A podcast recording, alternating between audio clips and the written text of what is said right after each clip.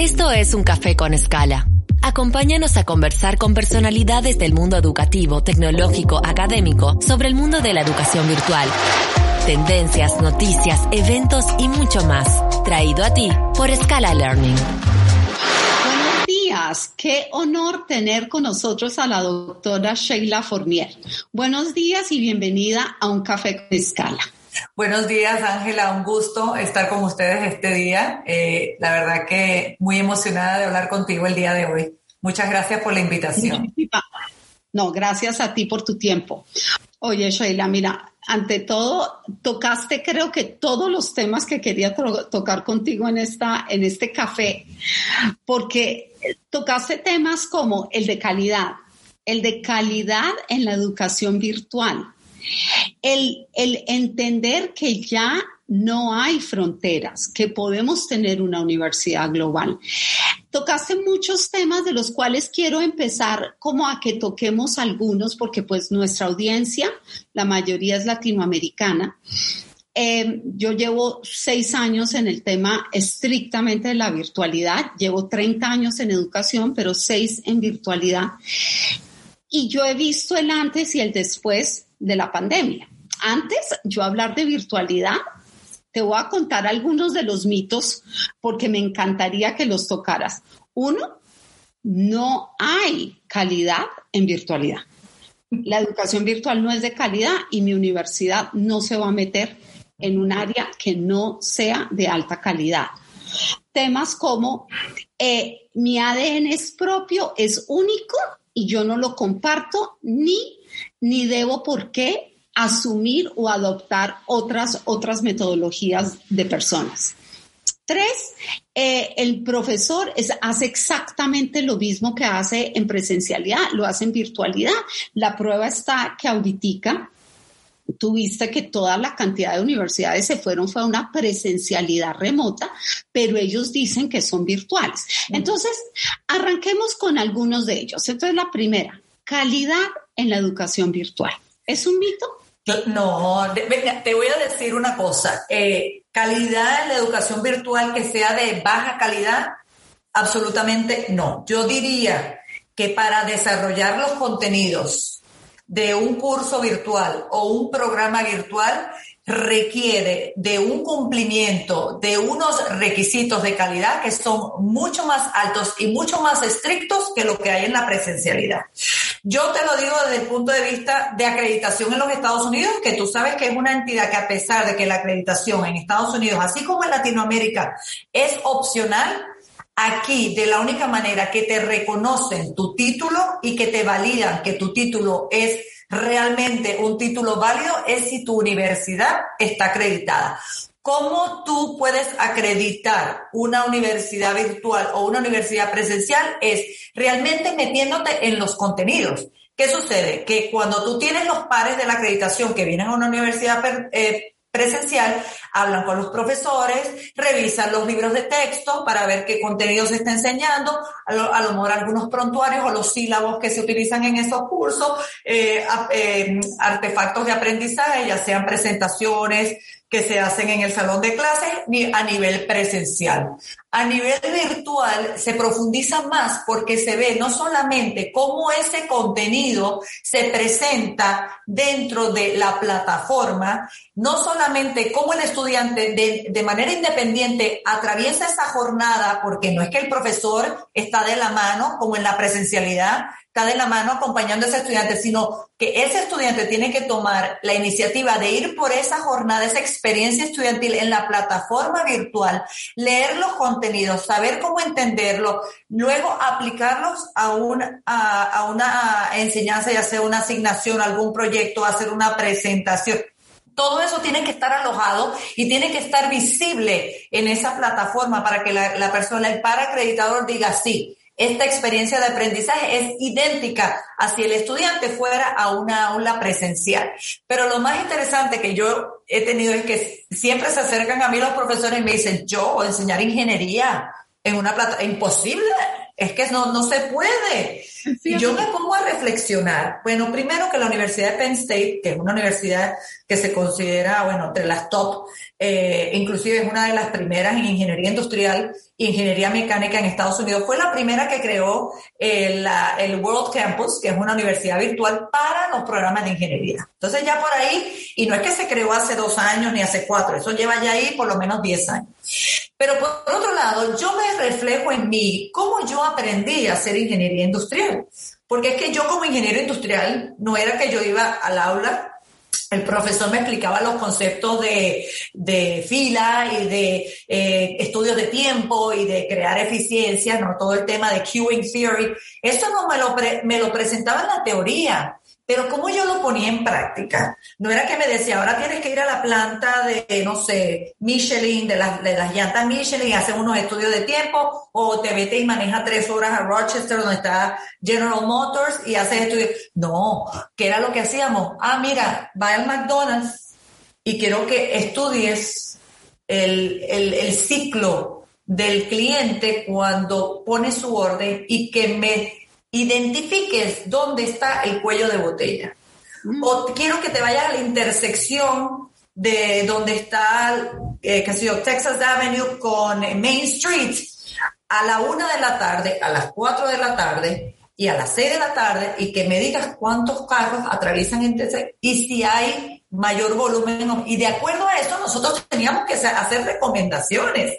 Que desde el aula virtual es lo mismo, porque el aula virtual están los contenidos, el aprendizaje, haces tu interacción con el profesor de manera sincrónica en horas de oficina o si el profesor quiere hacer live engagements, porque también existe ese modelo de social eh, por WebEx, por Teams, por Zoom, como lo estamos haciendo ahora, pero una hora, así como si fuera una clase presencial, un aula, una un lecture, ¿no? Una presentación de una hora, y luego te toca hacer las asignaciones. La diferencia es que aquí las asignaciones, que a lo mejor es un libro de texto, respóndeme a tales preguntas o redáctame una propuesta de, presupuesto porque tu empresa si quiere expandir a la China, por decir, ahora lo estás haciendo tú de manera independiente o lo estás haciendo tú fuera del aula presencial, pero en el aula virtual o en tu propia casa o en la calle. Pero el aprendizaje es el mismo. En ningún momento, yo digo, lo mismo que yo pudiera haber aprendido yendo al aula presencial y sentarme en un, auditorio, que lo hice muchas veces, con un profesor, 150 estudiantes, toda la teoría que me echaban en esa hora, luego yo leía 200 páginas, trataba de entender si tenía preguntas, iba a las horas de oficina y luego hacía las asignaciones que algunas eran teóricas y algunas eran aplicadas. En el modelo virtual, ahorita todo cambió, gracias a Dios, porque el estudiante no le gusta esta generación de centeniales y los nativos digitales no les gusta leer. No les gusta leer. Inclusive mi, mi, hijo que se graduó de una universidad presencial donde casi que el 30% de los cursos fueron virtuales, todas las, las clases presenciales eran grabadas. Entonces ya llegaron un momento en que los estudiantes ni iban, esto fue prepandemia, no iban a las clases, sino que veían al profesor en su computadora a la comodidad, al horario que les convenía, a través el, en el lecture hall, que yo le decía a mi hijo, ¿para qué estás pagando renta si puedes venir aquí, vivir en la casa y no tener que ir al aula? Entonces, en el aula virtual es lo mismo. Entras, tienes los contenidos, los lees, los repasas. Si tienes un libro atado a ese curso, haces los problemas, los sometes de manera digital, el profesor los corrige, le da tu feedback, tu retroalimentación. ¿Tienes alguna pregunta? Hora virtual, hora de oficina virtual. Y así como tú y yo estamos conversando, ellos están conversando. ¿Quieres tener, eh, tienes más dudas? A veces están tutoring, eh, peer-to-peer tutoring. A lo mejor el profesor, yo he estado en modelos donde el profesor tiene un asistente también y hace sesiones de reviews, hace sesiones de repaso. Este, lo hacíamos con los cursos de programación, eh, de software engineering, que eran un poquito más técnicos, eh, que utilizábamos simulaciones, porque esa es otra. Hacíamos simulaciones, habían existen tantas tecnologías hoy más que nunca de simuladores, de laboratorios virtuales, y tú tenías a este asistente que era usualmente un estudiante de posgrado, de doctorado, entraba una vez a la semana y bueno, vamos a hacer la tarea, vamos a hacer un repaso. La diferencia no es eh, en el tema de, de cómo aprendes, eh, perdón, cómo el, el, contenido que se está presentando porque va a ser el mismo. El modelo pedagógico se mantiene porque como dijiste tú, todo se adapta al ADN de la universidad. Si tu universidad es por competencias, todo el currículum digital es por competencia. Por eso es que hay que involucrar a los docentes para que ellos logren la adopción pero eso todo viene con el líder. Si el, si el rector de esa universidad es abierto a la innovación y crea una cultura de innovar, de que hay que ser disruptivos, de que ya la educación cambió, la facultad tiene que tener ese buy porque el líder los está llevando y los involucra en el proceso del cambio, porque esa es otra cosa muy diferente que causa eh, que, que, la resistencia al cambio y que evita que, que la adopción no sea exitosa que el profesor no se involucra en el modelo del cambio y al no participar no van a adoptar. Esto es algo que se, tiene que llevar muy claramente. Pero en resumen, eh, con la virtualidad y con la presencialidad hay, hay retos en ambas partes, pero de que la calidad de la virtualidad sea menor que la presencialidad, no es posible. Es que no es posible y, y se ha demostrado ya año tras año tras año. Y hay una cantidad de investigaciones que se han demostrado que, inclusive, como te dije al inicio, es más difícil enseñar en la virtualidad y es más difícil aprender en la virtualidad. Sí, de acuerdo contigo, queda toda la data, queda toda la información, eso no queda de alguna manera. Y obviamente eh, no, estamos acá diciendo que la una es mala o la otra es buena, es simplemente darle su puesto y su posición a la, a, la educación virtual y no verla como la cenicienta en, en, la educación. Pero tú tocaste un tema que me parece muy importante para, para toda nuestra audiencia latinoamericana y es Obviamente Estados Unidos tiene un paso adelante en todo este tema. ¿Qué crees tú que de alguna manera es lo que en Latinoamérica no nos ha hecho desarrollar el tema de la virtualidad? ¿Es un tema, eh, crees que es socioeconómico? ¿Es un tema de que no hay penetración de Internet? ¿O es un tema simplemente de, lo decías tú, el cambio y generar estos cambios. Cuéntanos tu punto de vista. Es interesante porque cuando yo empecé a trabajar con universidades latinoamericanas en todo este tema de, la digitalización o la transformación digital, eh, siempre surgía, y te digo, visité más de 20 países en Latinoamérica y siempre salía este comentario, es que me van a canibalizar mis programas es que la virtualidad es competencia directa. Entonces, no lo ven como una oportunidad de expandir y de crecer, sino que lo ven como que me va a quitar mis estudiantes de la presencialidad y me los van a poner en la, en la virtualidad.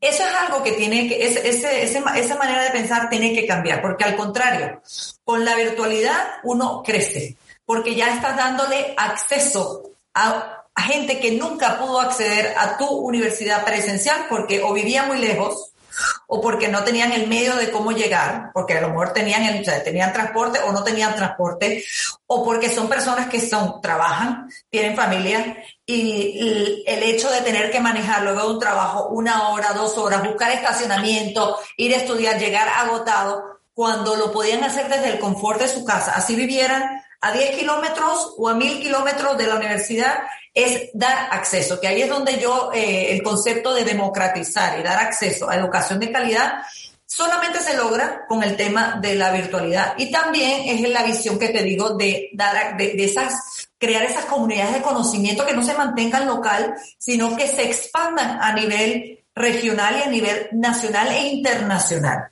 Entonces, ¿qué es lo que está pasando con Latinoamérica? Bueno, primero que tenemos, eh, por eso yo, yo creo que es tan importante que si que si el rector el líder de esa institución de educación superior está convencido, porque es que tiene que convencerse, porque el que no adopta la virtualidad hoy en día desaparece. Porque así como desapareció Blockbuster, yo trabajé con Kodak y yo digo, Kodak desapareció. O sea, miren cómo estamos. Estamos en una era completamente diferente, donde también los estudiantes tienen necesidades diferentes, aprenden de manera diferente.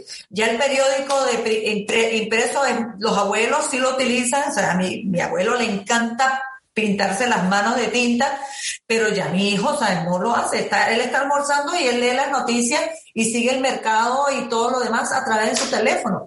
Y la mayoría de los estudiantes en Asia y en África aprenden ni siquiera con computadora ni con tableta, es a través de un teléfono móvil.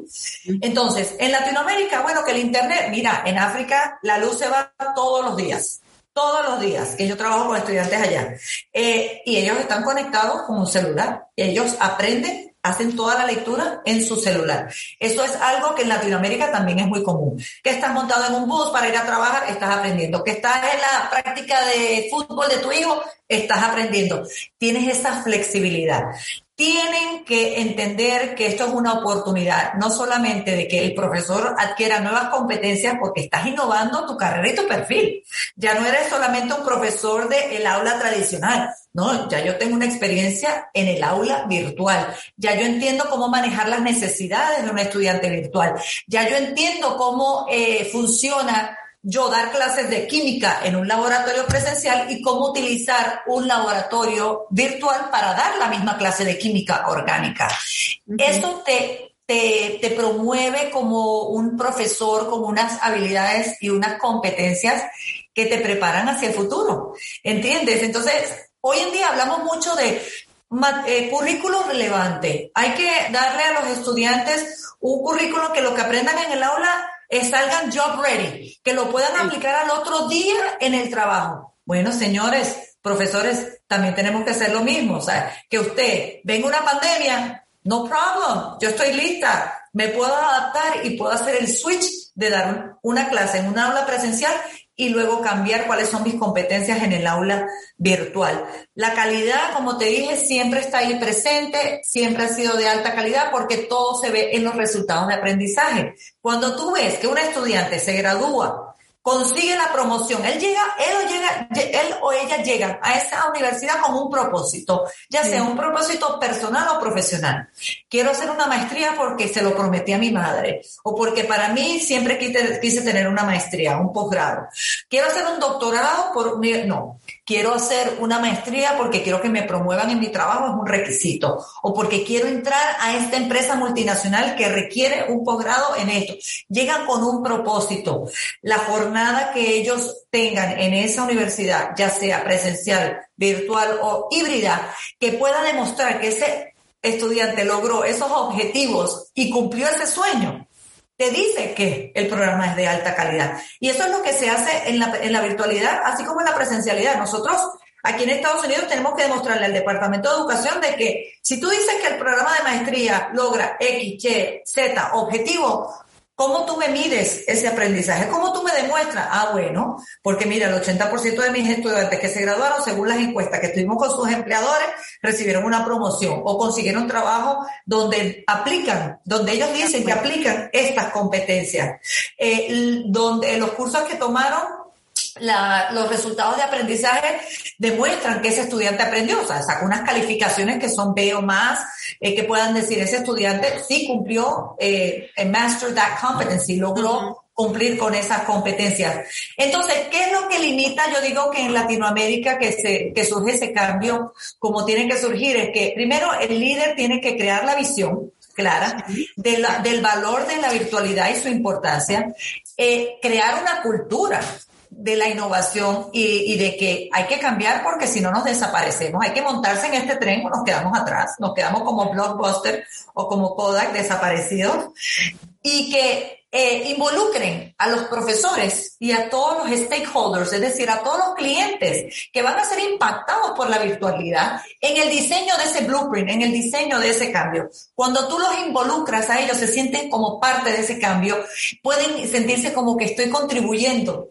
al cambio. Mi conocimiento tiene valor, tiene peso y yo sé que de esa manera yo, yo, yo siento que la, la facultad se logra adoptar y se ve como más eh, convencida de que sí, ya yo veo el valor agregado que esto le da, no solamente a mi carrera, pero al aprendizaje o al, o como digo, al éxito estudiantil, porque acuérdate que como todo profesor, tú que has estado en el sector educativo, yo que también he sido profesora y vivo rodeada de profesores y de educadores, tenemos una pasión por ver que el estudiante logre el éxito. Y cuando se logra el éxito y tú ves que ese bombillo se enciende y te dicen, wow, gracias por tanto, me cambiaste la vida. Tengo estudiantes que nunca he conocido en persona, que recibo tarjetas de Navidad y me dicen, usted me cambió la vida, siga haciendo lo que está haciendo porque está logrando eh, eh, como cerrar brechas, cumplir sueños que otras universidades no han podido lograr.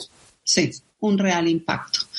Bueno, ya quisiera entonces una pregunta más hacia, hacia esos rectores que quieren hacer ese cambio. Eh, entendemos que una cosa es cuando tú naces con un ADN 100% digital y otra cosa es cuando naces con un ADN presencial y después tienes que hacer por dónde, cuáles, primero, cuáles son esas dificultades que van a enfrentar porque van a tener que, estructurar y cambiar. ¿Cuáles son esas dificultades y cuáles son esas sugerencias que tú le haces a esos rectores o directivos que quieren generar ese cambio? Pues yo, yo estoy convencida, siempre he conocido en todas las universidades, así fueran las más tradicionales, siempre hay un profesor o dos profesores que son súper innovadores, que son, eh, les encanta lo que le llaman el entrepreneurship, o sea, es, eh, ser disruptivos, eh, o en inglés también existe el modelo de defiance, que siempre si, si, intentamos estos, si intentamos los otros, uno tiene que conseguir quién es ese campeón, el faculty champion, ese campeón que te ayude a socializar la idea, y hacer como que a, decir, mira, esta persona puede ser una persona que tenga mucho buy-in en lograr el cambio, pero esta persona va a ser difícil de convencer, porque esta persona de esta manera. Y empezar a hacer como un comité de faculty champions,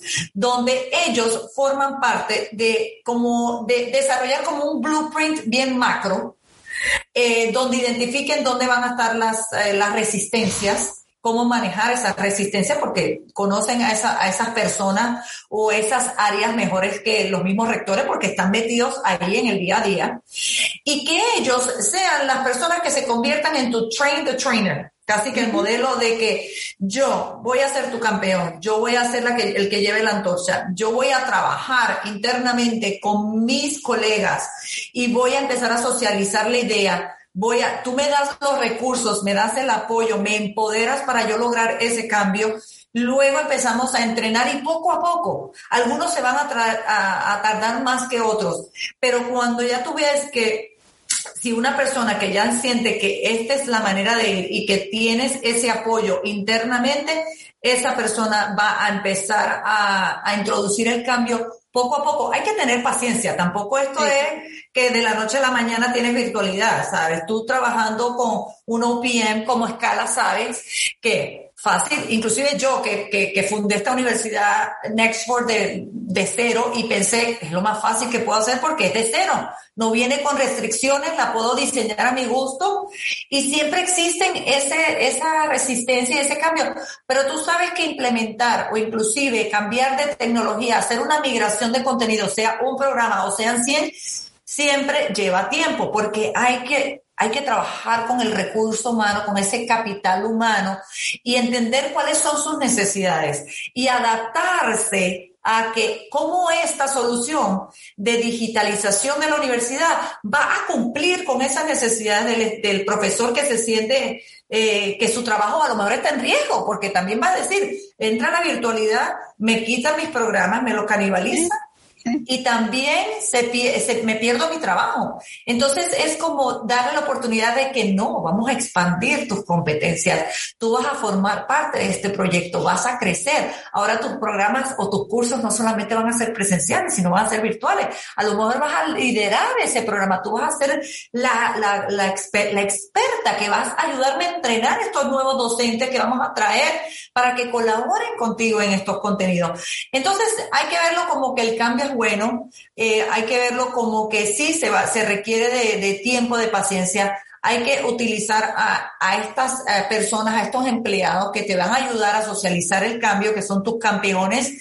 y hay que dedicarle mucho tiempo a la transición de tecnología. Es decir, la tecnología no es algo que te doy el LMS y es como un Facebook que intuitivamente lo sabes manejar. No, hay que entrenar, entrenar, darle recursos.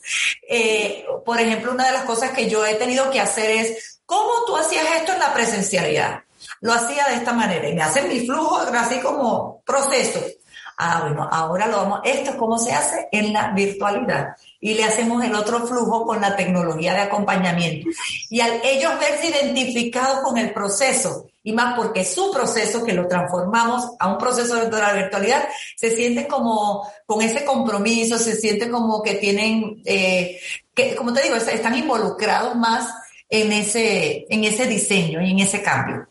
Me, me, me, encantó y, y, me encantó esa propuesta de generar y tener el líder, el, el disruptivo, el que genere la transformación uh -huh. digital interna y empiece un cambio.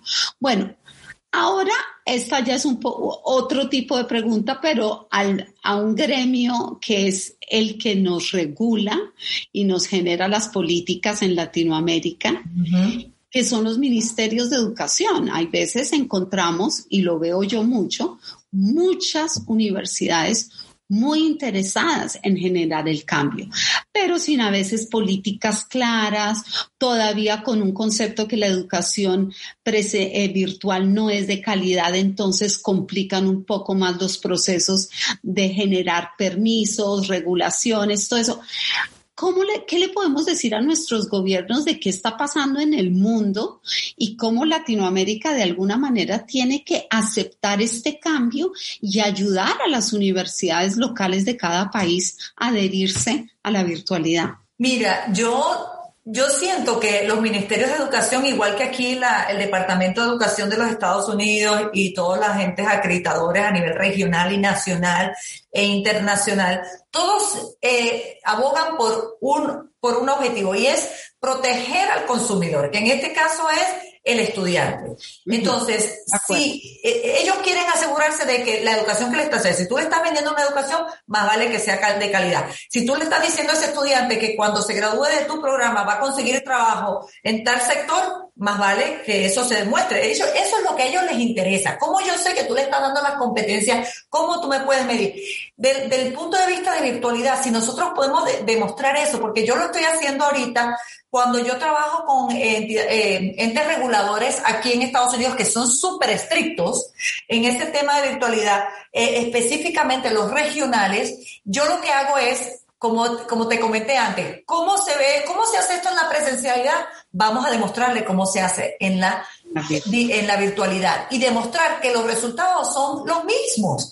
Entonces, para los ministerios de educación, si uno logra que a través de la virtualidad, como, tú dices, la cantidad de datos que uno puede colectar en la virtualidad que no se colecta porque el LMS, la herramienta, es impresionante el big data que uno puede extraer del comportamiento, que por eso surge el aprendizaje adaptativo, donde todo se atiende, es un, es un aprendizaje tan personalizado que pueden entrar cinco estudiantes a un curso de mercadeo con cinco propósitos diferentes y todos esos propósitos se pueden cumplir con un solo curso porque el contenido es como una jornada y se adapta a la necesidad de cada estudiante. Si uno puede demostrar que se puede demostrar, gracias a Dios, porque existen ya eh, la tecnología para colectar esos comportamientos y esas datas, ese rendimiento.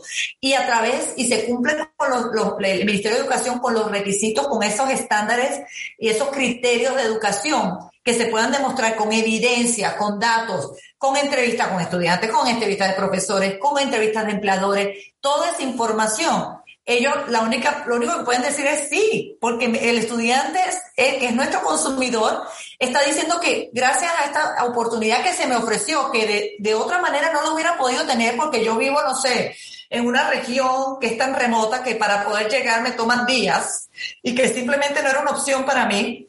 Lo he visto en Argentina, en Abrapampa, Argentina, donde los estudiantes que con la virtualidad lloraban de emoción porque decían, es que nunca pensé que podía, que, que hubiese podido eh, obtener un título universitario.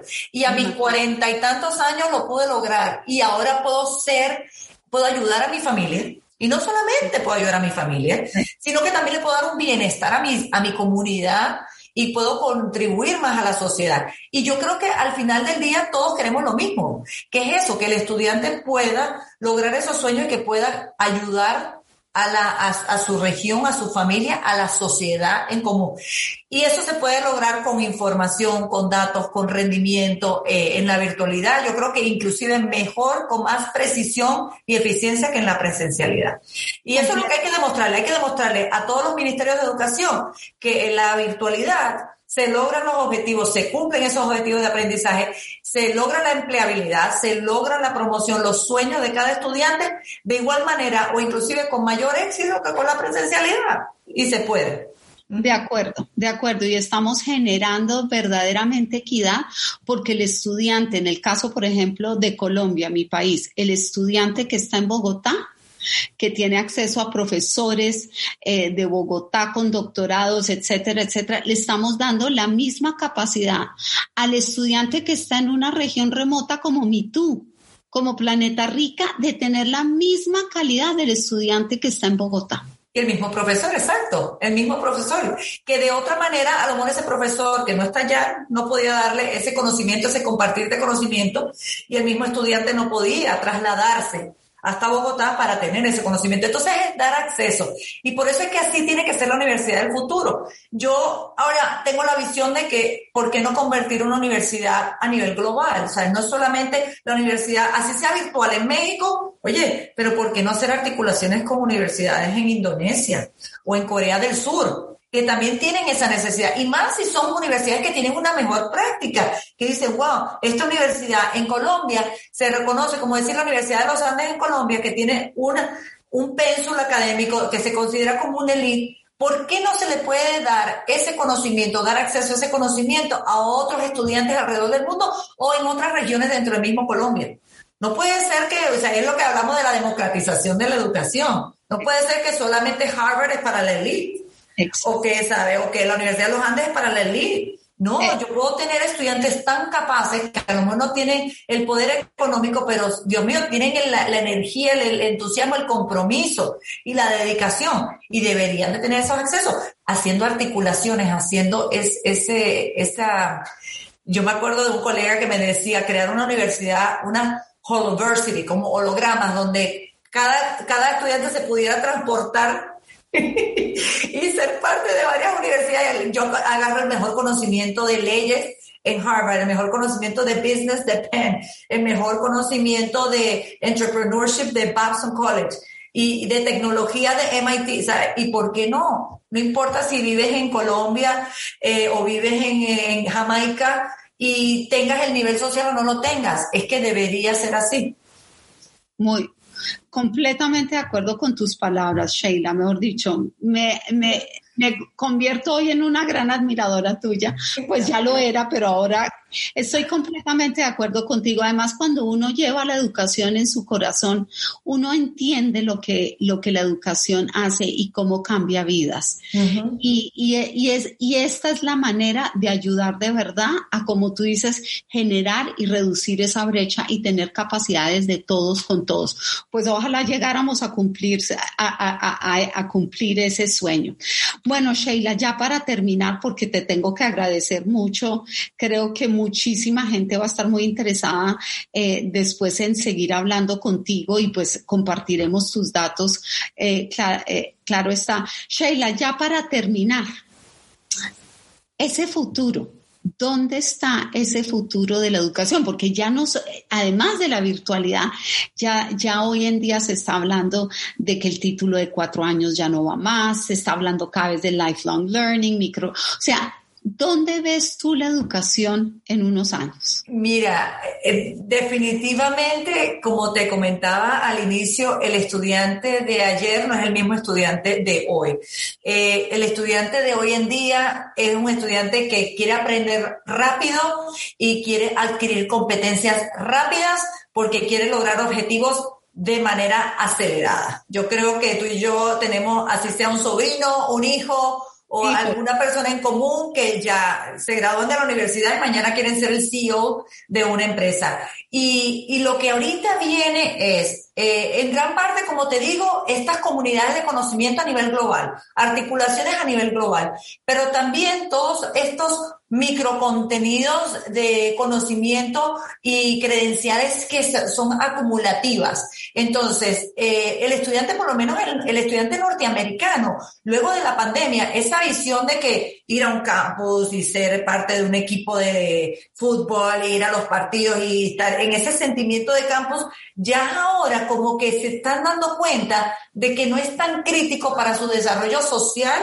y su desarrollo intelectual. Más sin embargo, el aprendizaje social que se puede hacer así, de esta manera, con grupos de diferentes áreas, diferentes niveles de experticia, el social learning, como le llaman, es supremamente importante. Que tú puedas interactuar con otro peer, con otro compañero, con otro par, pero también con expertos del área eh, y aprender uno de cada quien, de cada, uno de, de, cada uno para llevar tu, conocimiento a otro nivel.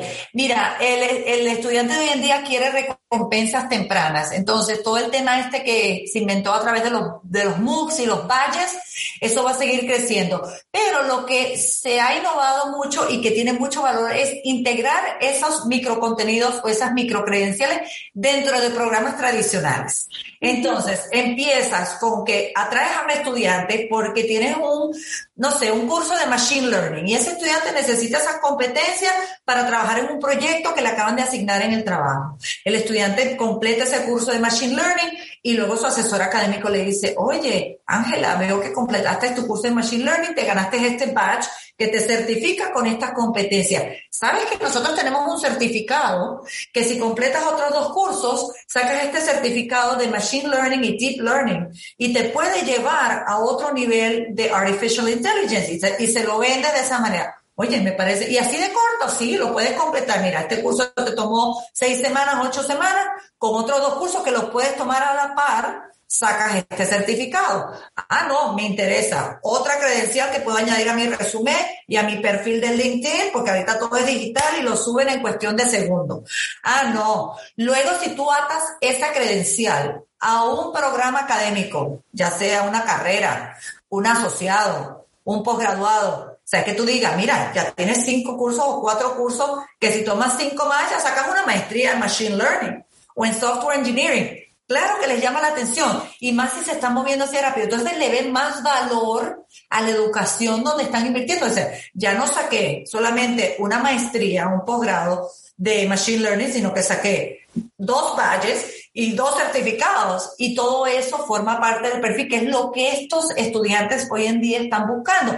Y si pueden tener esas articulaciones que luego utilicen ese certificado o, ese, o esos cursos como crédito para transferirlos a otro programa con otra universidad que a lo mejor allá termine otro posgrado, otro certificado, o otro batch, otra, otro batch, otra credencial, pues más aún. Mira, lo que no ha cambiado, digo yo, en los últimos 500 años que se dice, no, la educación no ha cambiado y hay que cambiarla. Lo único que no ha cambiado en los últimos 500 años y que no va a cambiar jamás es que el estudiante es estudiante de por vida. El tema del lifelong learning siempre va a estar ahí ya sea aprendiendo en una aula virtual en una universidad o aprendiendo en una aula virtual en una universidad corporativa o haciendo entrenamientos o yendo a conferencias. El, aprendizaje es never ending.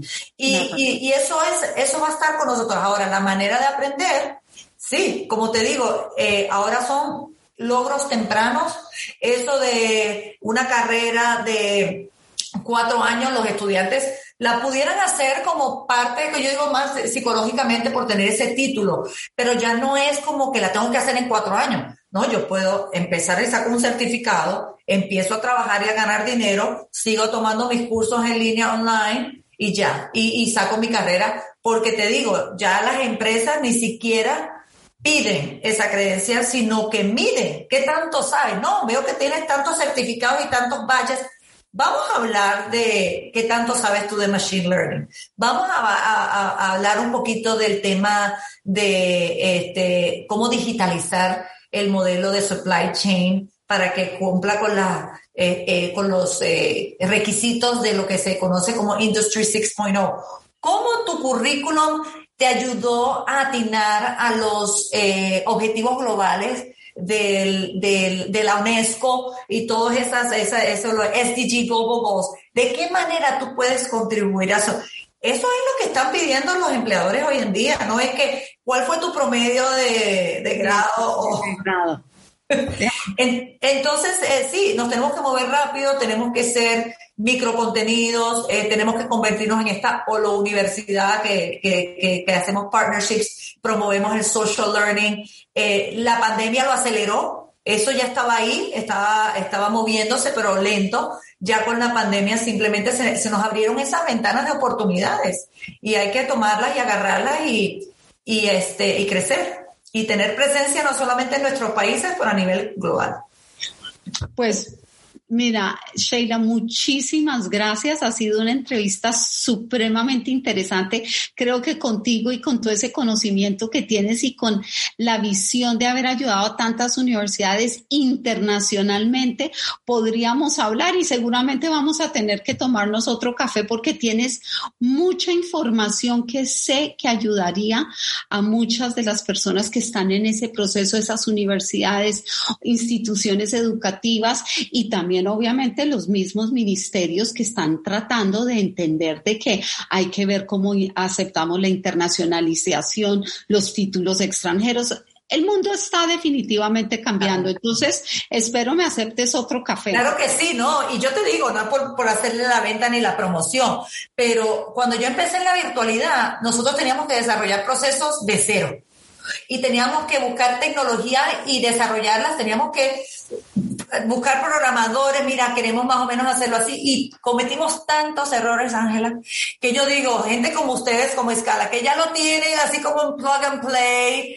llave en mano, yo, ay, si yo hubiera tenido, si yo hubiera tenido eso en el año 2000, cuando me, me incursioné en la virtualidad, yo creo que mi historia hubiera sido mucho más disruptiva y mucho más diferente. Crecimos, pero nos tomó tiempo crecer. Claro. Pero eso es algo que también el Ministerio de Educación, si alguno de ellos me escucha, deberían de, de abrirle las puertas a estas empresas como Escala, ah. que son OPMs que ayudan a las universidades a lograr esa transformación digital siguiendo y cumpliendo con los requisitos del Ministerio de Educación, porque no es, no es menor que eso, es al contrario, te vamos a acompañar y lograr ese apoyo para que logres tus objetivos como universidad y al mismo tiempo cumplir con los requisitos de calidad. Así que un gustazo haber conversado contigo. Yo sé que esto continúa. Ojalá que lo podamos hacer presencial Algún día, no, volveremos, volveremos algún día a hacerlo presencial y espero poder tener la oportunidad en Colombia de llevarte a hablar con nuestra ministra de Educación y de todo. Soy una convencida que tenemos que generar cambios, eh, las personas con experiencia lo hacen y tú lo dijiste claramente, hay un tema, la curva de aprendizaje. Si ya se sabe cómo hacer, ¿por qué arrancar de cero y arrancar procesos dolorosos, costosos y que consumen tiempo, si ya de alguna manera está? No vale la pena. Y al final ya hay alguien que ya ha pasado por esos traspiés y ya tiene una, una mejor práctica consolidada con unas mejores tecnologías que ya han sido identificadas, analizadas, evaluadas, piloteadas una y mil veces oye, eh, yo prefiero ir con ese acompañamiento y saber que alguien me protege que, que darme el traspié sola y como tú dices, cada traspié es como tres, tres pasos de, de retroceso y volver a empezar. No, no hace sentido y no vale la pena. No hay que reinventar la rueda, como dicen acá.